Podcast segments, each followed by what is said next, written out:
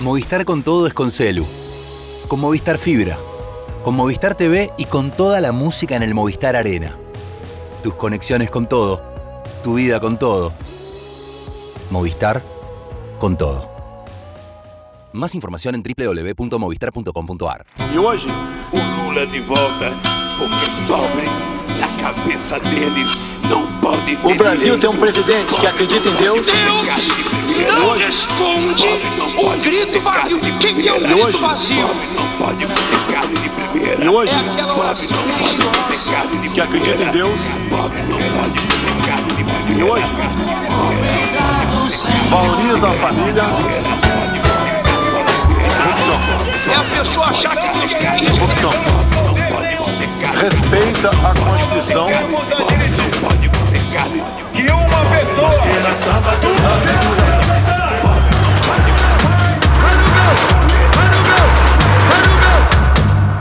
Hola, sean bienvenidos a Cuenta Regresiva, el podcast sobre las elecciones presidenciales, lo era, y ahora sobre la actualidad política de Brasil. Este es el episodio número 31 de la tercera temporada. Mi nombre es Daniel Carliños Tonietti, estoy aquí en la ciudad de Buenos Aires, Argentina, y me acompaña Darío Pignotti desde Brasilia.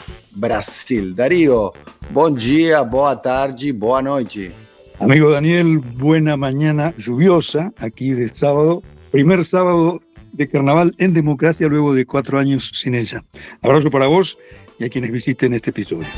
Muy bien, tres temas tres hoy. Lula eh, vuelve a reclamar una silla en la gobernanza mundial, en la gobernanza global, luego de su visita a la CELAC. También hizo una visita de Estado a los Estados Unidos, donde se vio Biden proyecta encontrarse próximamente con el presidente chino Xi Jinping y además tiene vocación de interceder en el conflicto en el corazón de Europa por la invasión de Rusia a Ucrania. Por otro lado, otro de los temas que estaremos desarrollando es, adelanto en mi opinión, la tenue eh, eh, política de distribución del ingreso del gobierno de Lula con el aumento del salario mínimo y otras políticas de distribución del ingreso que está disponiendo el gobierno de Lula. Y por último, Bolsonaro eh, dio una entrevista al diario norteamericano The Wall Street Journal, donde anticipó, entre otras cuestiones, que va a regresar a Brasil, negó la existencia de un golpe y habló de que se va a poner al frente de la oposición al gobierno de Lula. Estos temas y otros estaremos tratando en el día de hoy aquí en Cuenta Regresiva.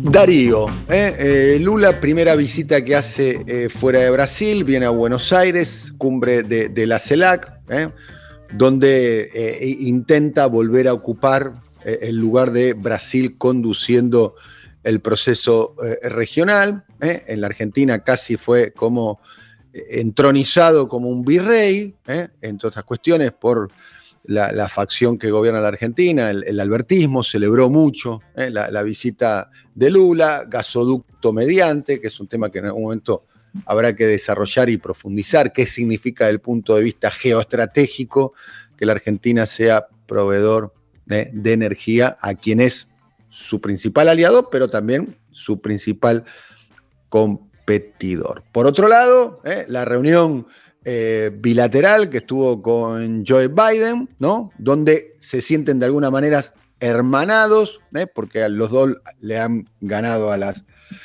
versiones de ultraderecha, eh, Biden a Donald Trump y Bolsonaro y Lula a, Bolsonaro, eh, reivindicaron lo que ellos consideran que es un triunfo de la democracia y en lo que trascendió públicamente eh, a través de las redes sociales, Lula reafirmó su compromiso con la Agenda 2030, eh, reafirmó también la idea de que el Amazonas es un problema a escala mundial, además de ser un problema obviamente doméstico de la política eh, brasilera, y se interpretó como una especie de alineamiento de Lula eh, con los Estados Unidos en el, en el conflicto que está teniendo Occidente con Rusia. Está claro que Brasil es un actor importante, eh, socio fundador de los eh, BRICS, y a propósito del otro socio fundador, estamos hablando de China,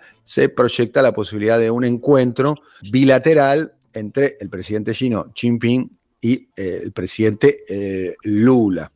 Esto es en el marco de un Lula líder global que quiere ocupar un lugar eh, preponderante. Y para más adelante se espera también un encuentro con eh, Emmanuel Macron, el presidente eh, francés. Darío. Fueron hasta el momento, Daniel, en un mes y medio de gestión, visitas y encuentros internacionales de gran importancia. El primero haber ido a Buenos Aires, luego Montevideo y finalmente a Washington. Algunos comentaristas no soy afecto a usar esa expresión, pero no es un análisis mío, hicieron un relevamiento y tal vez en 45 días de gobierno Lula tuvo una agenda internacional más nutrida y de más calidad que en cuatro años de no agenda internacional del líder de ultraderecha latinoamericano Jair Bolsonaro. Por supuesto, hubo en esto una ruptura frente al régimen autoritario. Lula recuperó la tradición democrática de iniciar su agenda exterior visitando la Argentina, el principal socio político de Brasil desde el fin de la dictadura. Bolsonaro no hizo esto, su primera visita internacional no fue a la Argentina, y solo recién después de haber ido a Argentina, de haber participado en la CELAC, la conferencia en la que están todos los, países de América Latina y casi del hemisferio, porque faltan allí solamente Estados Unidos y Canadá, reingresó en ese ámbito al cual, eh, el cual había sido denunciado por Bolsonaro. Pues bien, esto tal vez sea conveniente significarlo para entender en qué condición, en qué estatus Lula desembarcó hace una semana y pocos días en Washington, donde fue recibido por Joe Biden. Es decir, es el Lula que se reencuentra primero con la identidad latinoamericana construida en su política externa 2003-2010 y recién allí llega a Washington. Y aquí otro contraste drástico con el capitán Bolsonaro. Bolsonaro llega a Washington luego de haber declarado y finalmente ejecutado una política de alineamiento eh, estricto y casi y casi te diría vicioso, porque lo que recibió de contraparte durante el gobierno de Donald Trump fue prácticamente cero.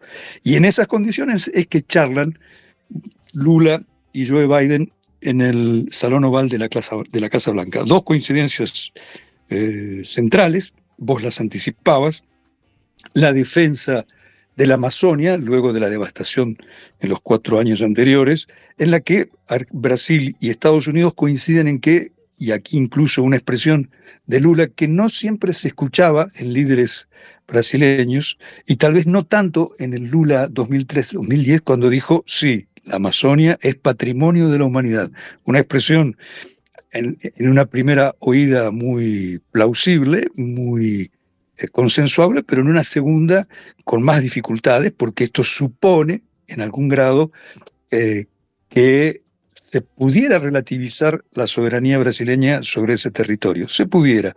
No vamos a ser categóricos en esto. Y la segunda gran coincidencia es aquella de unir fuerzas, en esto seguramente volveremos, de esto seguramente volveremos a hablar en el tercer momento de este episodio, frente a la ultraderecha. Allí sí hubo una alianza muy clara, no solo entre Lula y Biden en la tarde Mm, de aquel viernes de hace una semana y media en Washington, del viernes 10 de diciembre, sino en la mañana, cuando Lula recibió a Bernie Sanders. Y aquí un pequeño acápite.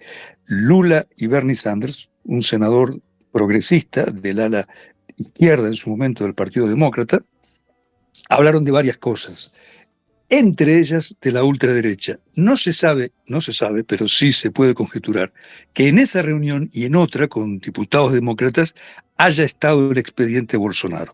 También un tema para tratar más tarde.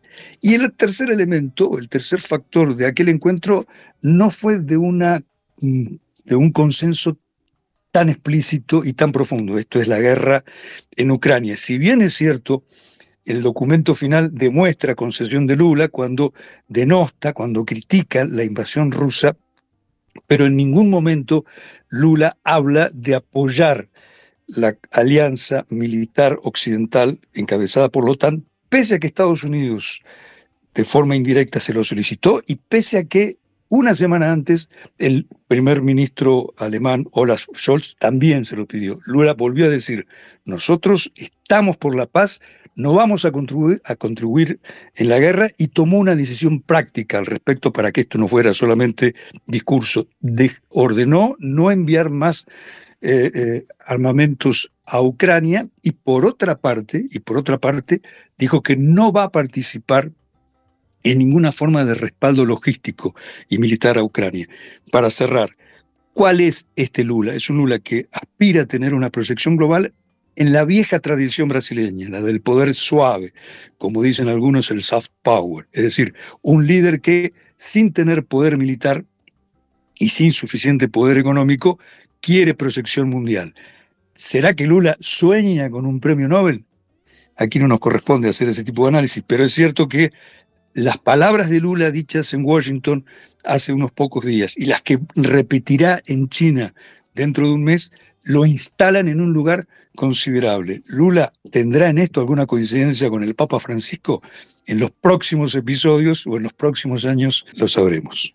Bien, terminamos eh, el análisis de este Lula eh, reclamando una silla eh, en la gobernanza global. Por otro lado, el jueves pasado, a través de las redes sociales, el presidente Lula eh, anunció que se va a modificar el salario mínimo en el país. Hay que decir que el salario mínimo eh, eh, en, Brasil es una denominación de distribución del ingreso muy a tener en cuenta, digamos. Es realmente una variable que define, entre otras, entre otras cuestiones, el pago del impuesto a la renta, el impuesto a lo que se llama el impuesto a las ganancias y otra, y desde ya también es determinante como política de ingreso, con lo que significa, más allá de que impacta sobre los trabajadores registrados en un país donde lo que se llama la economía informal, los trabajadores no registrados, los trabajadores no, legalizados, eh, representa un 35, 40, 45% según cómo se mida. La cuestión es que el salario mínimo anunció eh, a partir del mes de mayo va a aumentar de 1.302 eh, reales, lo que eh, implicaría hoy al cambio unos 249 dólares aproximadamente, 250 dólares, a 1.320 reales. El real está, números redondos, un poco más de 5 reales, el dólar un poco más de 5 reales, lo va a aumentar a 1.320, lo cual es un aumento a 254 dólares. De 250 a 254 a partir del mes de mayo. Estamos hablando, no hace falta ser Adrián Paenza eh, o un genio de la matemática para darse cuenta que el aumento representa 18 reales y 4 o 5 dólares, o 4 dólares y medio si queremos partir la diferencia. Esto ha traído una discusión al interior, por lo menos eh, en, los medios de comunicación, sobre lo, exiguo eh, del aumento del salario eh, mínimo, teniendo en cuenta que una de las banderas que ha llevado al presidente Lula a recuperar la presidencia era que se planteaba una nueva política de ingresos. ¿eh? Esto también, entre otras cuestiones, eh, plantea que también se va a ajustar la tabla del impuesto sobre la renta de personas físicas, lo que sería que se conoce en el resto de la región y aquí en la Argentina como eh, impuesto a las ganancias. Quienes ganen hasta unos 500 dólares, unos 2.640 reales, van a estar exentos del impuesto y cuando el límite de excepción sea de más o menos unos 360 dólares, 1.900 dólares, para empezar a eximir a los que cobren 2.640 reales hasta llegar a los 5.000 eh, reales de excepción, eh, que es un poco el compromiso que él asumió durante eh, la, campaña. 5.000 reales de excepción sería aquella persona que cobre más o menos 950 dólares de ingreso, que es un ingreso eh, medio, ¿eh? está muy por encima de la media en Brasil, pero es un ingreso de, sectores medios, medios, medios, medios. El compromiso que había asumido Lula es que eh, la exención los alcance también a ellos, que fue un compromiso durante la campaña. Bueno, Darío. Son medidas tímidas probablemente, pero que cortan con la tragedia económica heredada del gobierno cívico-militar, es decir, Lula vuelve a la política del aumento real del salario mínimo, no con este, que fue de solo el 1,4%, pero sí, como lo anunció, cada año el incremento de esa asignación estará por encima de la inflación en un cálculo en el que también entra en juego la evolución del Producto Bruto.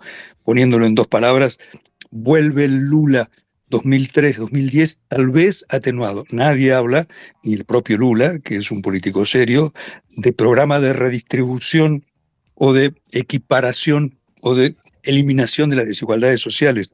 Brasil en eso es insuperable, lamentablemente insuperable, pero sí de comenzar a remontar lo que se perdió en estos cuatro años, y más te diría, en los cuatro años de este gobierno y del gobierno resultante del golpe de Estado contra Dilma Rousseff en 2016. Fue una tragedia en términos de distribución de la riqueza y usamos una expresión más dura pero real en términos de lucha de clases. ¿eh? La concentración de la riqueza, la exclusión y el surgimiento de dramas que solamente Brasil expone en el continente. Son 33 millones de personas con hambre, hablan de lo que quedó y de lo que Lula intentará remontar. Junto a ello, Lula también puso en marcha, recuperó aquel programa que fuera de su gobierno, Mi Casa, Mi Vida, programa de viviendas populares, entregó 2.700 en un acto realizado en Bahía, en la semana que acaba de concluir, y también relanzó la Bolsa Familia. De manera que el Lula social, el Lula líder del Partido de los Trabajadores, del partido de izquierda más importante de Brasil, aunque se hace un partido de centro izquierda, está aquí.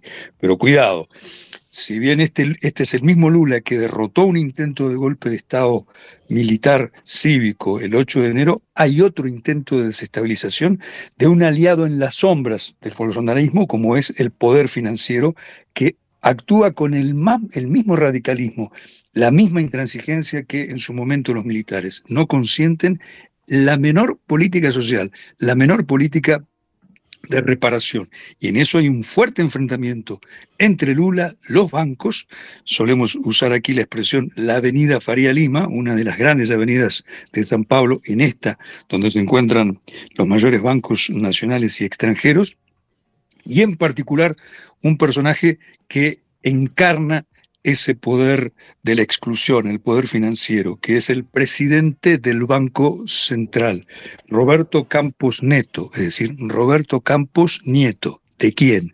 Del Roberto Campos, que fue precisamente ministro de Economía de la dictadura. Alguien muy vinculado a la banca, su abuelo muy vinculado a la dictadura militar, y que en su política de tasas de interés está expresando esta estrategia de concentración de la renta blindada. Las tasas de interés brasileñas son del 13,75% anuales. Como la inflación de Brasil no supera el 6%, estamos hablando de casi un 8% de tasa de interés real, las más altas del mundo, o por lo menos las más altas del mundo, considerando las economías más importantes.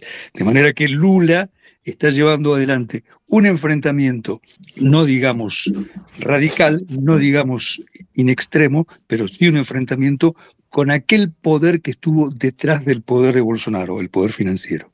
Bien, hay que decir que la política de tasa de interés positiva, eh, por encima de la inflación que vos describís, ha sido una de las marcas del gobierno eh, de los dos mandatos presidenciales de Lula anteriores, cuando estaba eh, Enrique Meireles como presidente del Banco Central, eh, más allá de los, de los matices que, existen, hay un antecedente en ese sentido de política financiera, política monetaria durante el gobierno de los gobiernos de Lula anteriores, Darío. En efecto, tanto que me refiero que no es una novedad, digamos. Quizás lo que se está aquí discutiendo, que lo que plantea Lula, es la tasa de ganancia de los bancos, ¿no? Exactamente. es una, tasa, una tasa de ganancia un poco fuera de registro, como decís vos, una de las más altas del mundo, ¿no? de un sistema financiero que se presume estable, ¿no? Porque no tiene problemas inflacionarios como tiene el resto de, por ejemplo, la Argentina, para dar un ejemplo. Enrique Meireles no era en absoluto un economista desarrollista, ni mucho menos. Enrique Meireles venía de ser el presidente del Banco de Boston y alguien completamente alineado con los intereses de la banca. Pero, y aquí está tal vez el gozne, la diferencia, por entonces, y lo ha dicho Lula recientemente en dos entrevistas, el Banco Central estaba subordinada, la política monetaria, la política eh, de determinación de las tasas de interés, estaba subordinado, por lo menos estaba en diálogo con el Poder Ejecutivo, es decir, era un Banco Central con poder propio, pero no tenía autonomía. Otra de las herencias, por lo menos malditas, del gobierno anterior, es que se dio autonomía al Banco Central, es decir, es una especie de reducto del poder financiero enquistado dentro del poder público. Por tanto, y ahí está la batalla o el duelo de Lula con el actual presidente del Banco Central, nieto del ministro de Hacienda de la dictadura, que no tiene autoridad funcional. Y eso es lo que está reclamando Lula, una de las dos demandas de Lula que las tasas de interés no sean tan abusivas y que se revise o por lo menos se ponga en debate si el Banco Central, que es un banco del Estado, debe ser autónomo y su- sus autoridades no responder al presidente. Allí hay dos matices, no menores, que diferencian al neoliberal Enrique Meireles, en su momento presidente del Banco Central durante los ocho años de gobierno de Lula, y el actual presidente. Más, el propio Meireles, demostrando quién es, en estos días defendió a Campos Neto y no a su anterior jefe Lula. Bueno, terminamos de analizar la política de ingreso y parte de la política económica que está desplegando el frente que encabeza el PT eh, y Lula. Dicho sea paso, el PT acaba de cumplir 43 años. eh, eh, podemos ser el partido, eh, el gran organizador de la política brasilera, casi podríamos afirmar, desde su fundación, en una fiesta donde participaron, y es un detalle a, a tener en cuenta, eh, varios dirigentes quizás hoy eh, caídos en desgracia, eh, producto del lavallato, el mensalón, entre otros, el mismísimo primer jefe de la Casa Civil, y me animaría a decir el gran constructor eh, e ideólogo del PT desde su formación, que es José Diriceu, que fue por primera vez reivindicado, por primera vez después de mucho tiempo, vale la aclaración, reivindicado públicamente por el presidente Lula, donde también fue reivindicada ¿eh? la expresidenta, también jefa de la Casa Civil durante el gobierno de Lula en su segundo mandato, Dilma Rousseff, ¿eh? que sonaba fuertemente para ocupar un lugar en la embajada de Brasil en la Argentina, pero finalmente va a ser candidateada por el presidente Lula para la presidencia de el que puede llegar a ser fundamental Banco de Desarrollo de los BRIC, con sede en Beijing. Así que de prosperar esta idea, la expresidenta Dilma Rousseff, tendrá que viajar a Beijing para presidir el Banco de Desarrollo de los BRICS. Cerramos este tema y ahora nos vamos a dedicar a Jair Mesías Bolsonaro. ¿eh? Sigue ahí en la península de la Florida, en los Estados Unidos, más precisamente en la ciudad de Orlando. ¿eh?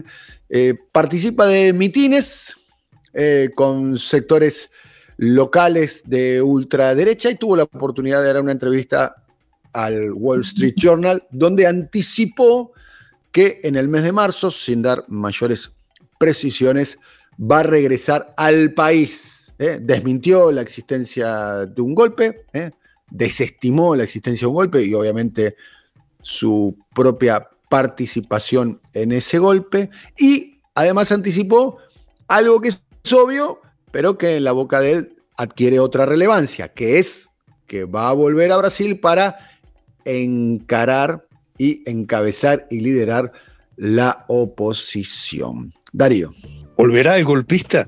Es una pregunta que todos se hacen. El golpista Jair Bolsonaro no corresponde que te diga, ni tampoco a los eh, visitantes de este podcast, que Bolsonaro seguramente tuvo participación en el golpe de Estado que no fue el del 8 de enero pasado, un golpe de Estado prematuro, si los hay, una semana después de la toma de posición de Luis Ignacio Lula da Silva, y golpe de Estado este fallido que dio lugar a innumerables causas, entre ellas una en la que el propio Bolsonaro es investigado por el Supremo Tribunal Federal. De allí, amigo Daniel, la pregunta con la que arrancaba esta pequeña intervención. ¿Volverá o no volverá? Dijo en el Wall Street Journal que lo hará.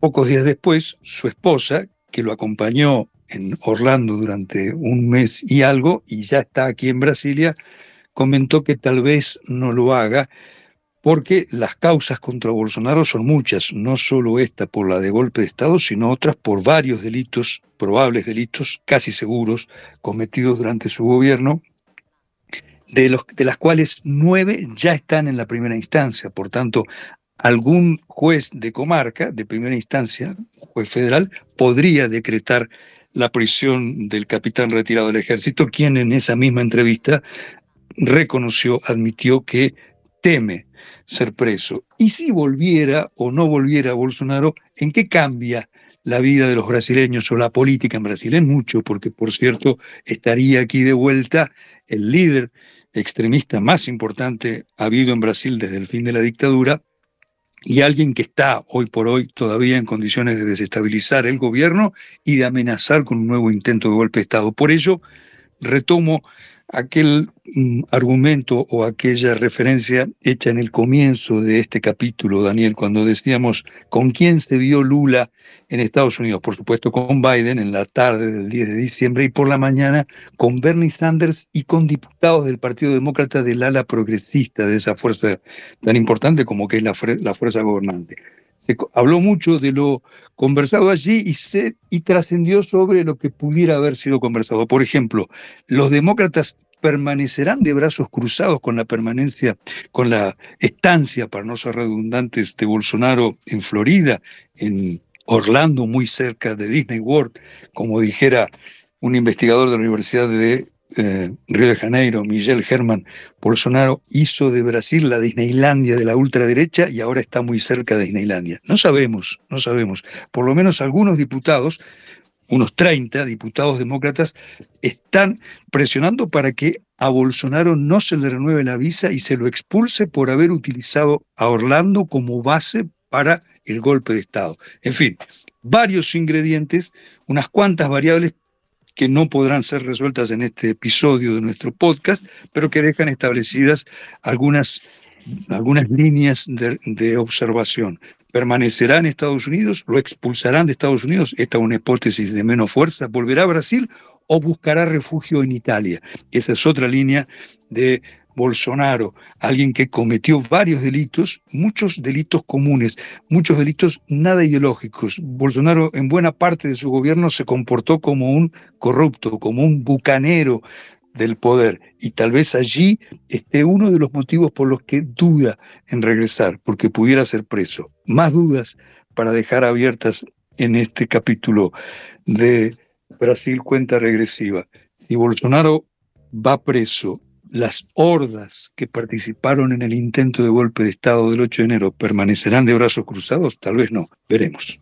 Bien, y como telón de fondo, eh, si me permitís la digresión barra eh, ironía, eh, barra este, distopía, la política brasileña se peroniza, como si fuese una eh, revista de la década del 60, anticipando la jugada del general Perón en el exilio, ¿eh? mueven las damas. ¿eh?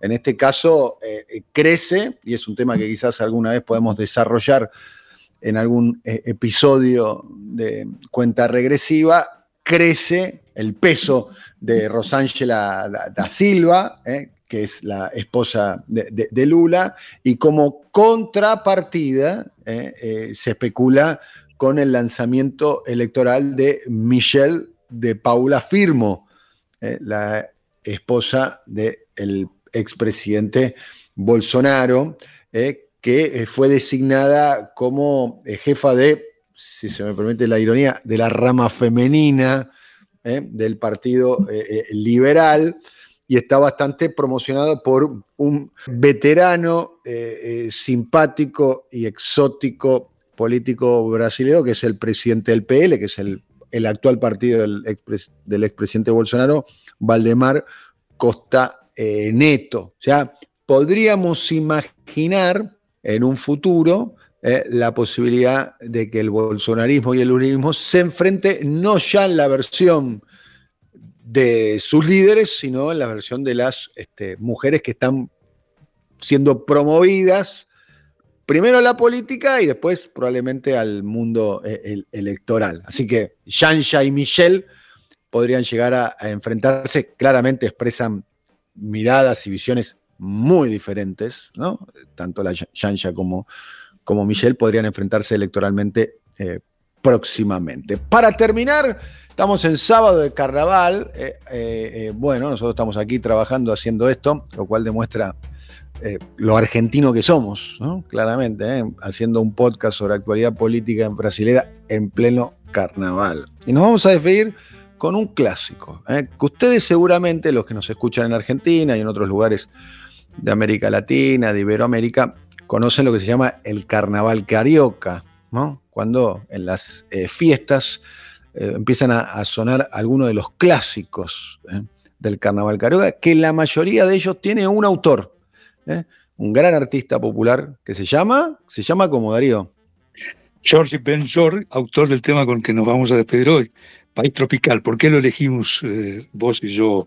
Este tema porque es un tema inevitable en los carnavales y como dijo Lula, después de hablar con Biden en el, el Salón Oval, Brasil vuelva a ser, quiero que, lo- que Brasil vuelva a ser un país normal, un país de alegría, un país que gusta del fútbol, dijo Lula, del carnaval y de la democracia. Este va a ser por fin un carnaval democrático. ¿Eso quién lo dijo? vez- ¿Lula dijo eso, Lula?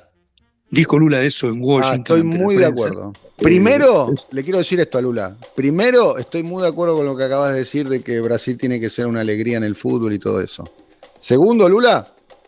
Segundo, Francia. Nada más que eso. Hasta el próximo episodio, querido Darío. Amigo Daniel, amigo, colega y compañero Alfredo, un abrazo para los dos y un abrazo a quienes visiten esta nueva edición de nuestro podcast. Un abrazo. Nos vamos con Georgie Ben Shaw.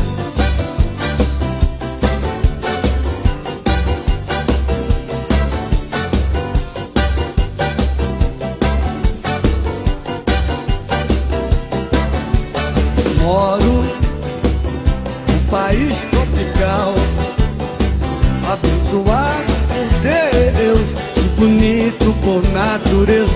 Mas que beleza, fevereiro, em fevereiro tem carnaval, tem carnaval. Eu tenho um carro, uma guitarra cantante, sou Flamengo e minha nega continua deliciante.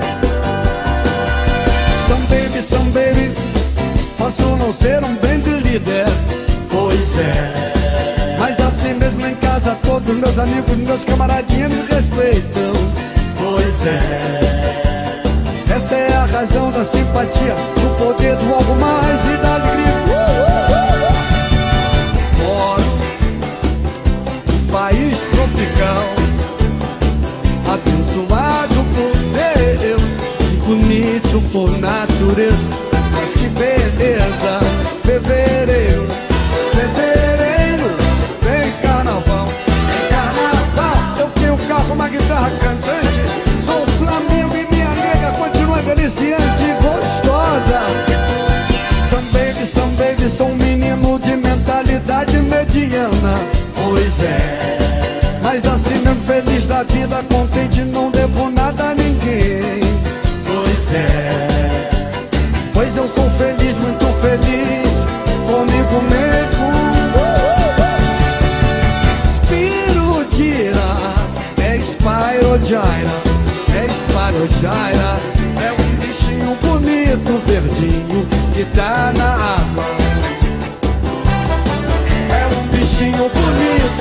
sozinho e tá na Que plantito é esse? É que plantito é esse?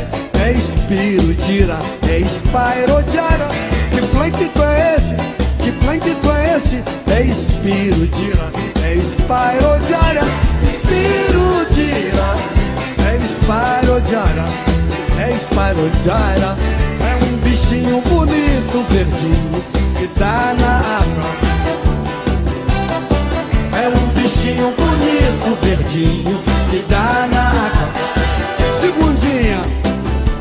sabe o que é um plâncton? Um plâncton é uma alga de água doce ou de água salgada. Mas espirutira é doce, doce, doce, doce, doce, de água doce.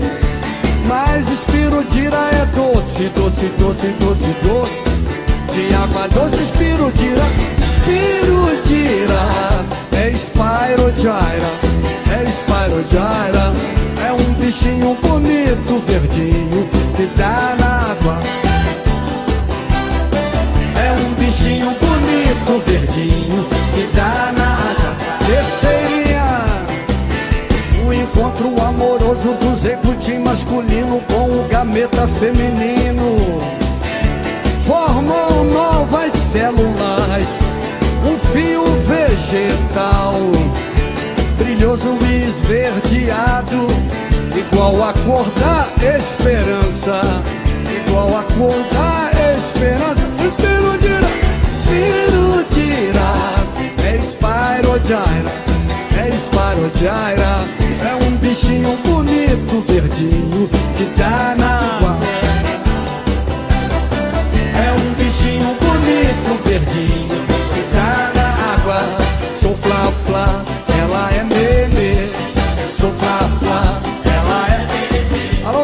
Mais um pouquinho de país tropical, quero ver. É um, é dois, é três, lá vai. Moro país tropical.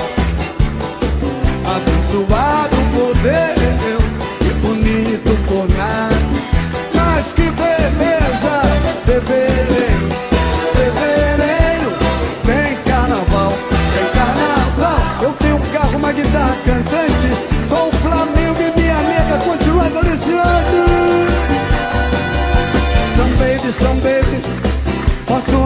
band líder, pois é. Mas assim mesmo em casa todos meus amigos, meus camaradinhos me respeitam, pois é. Essa é a razão da simpatia, do poder do algo mais da alegria.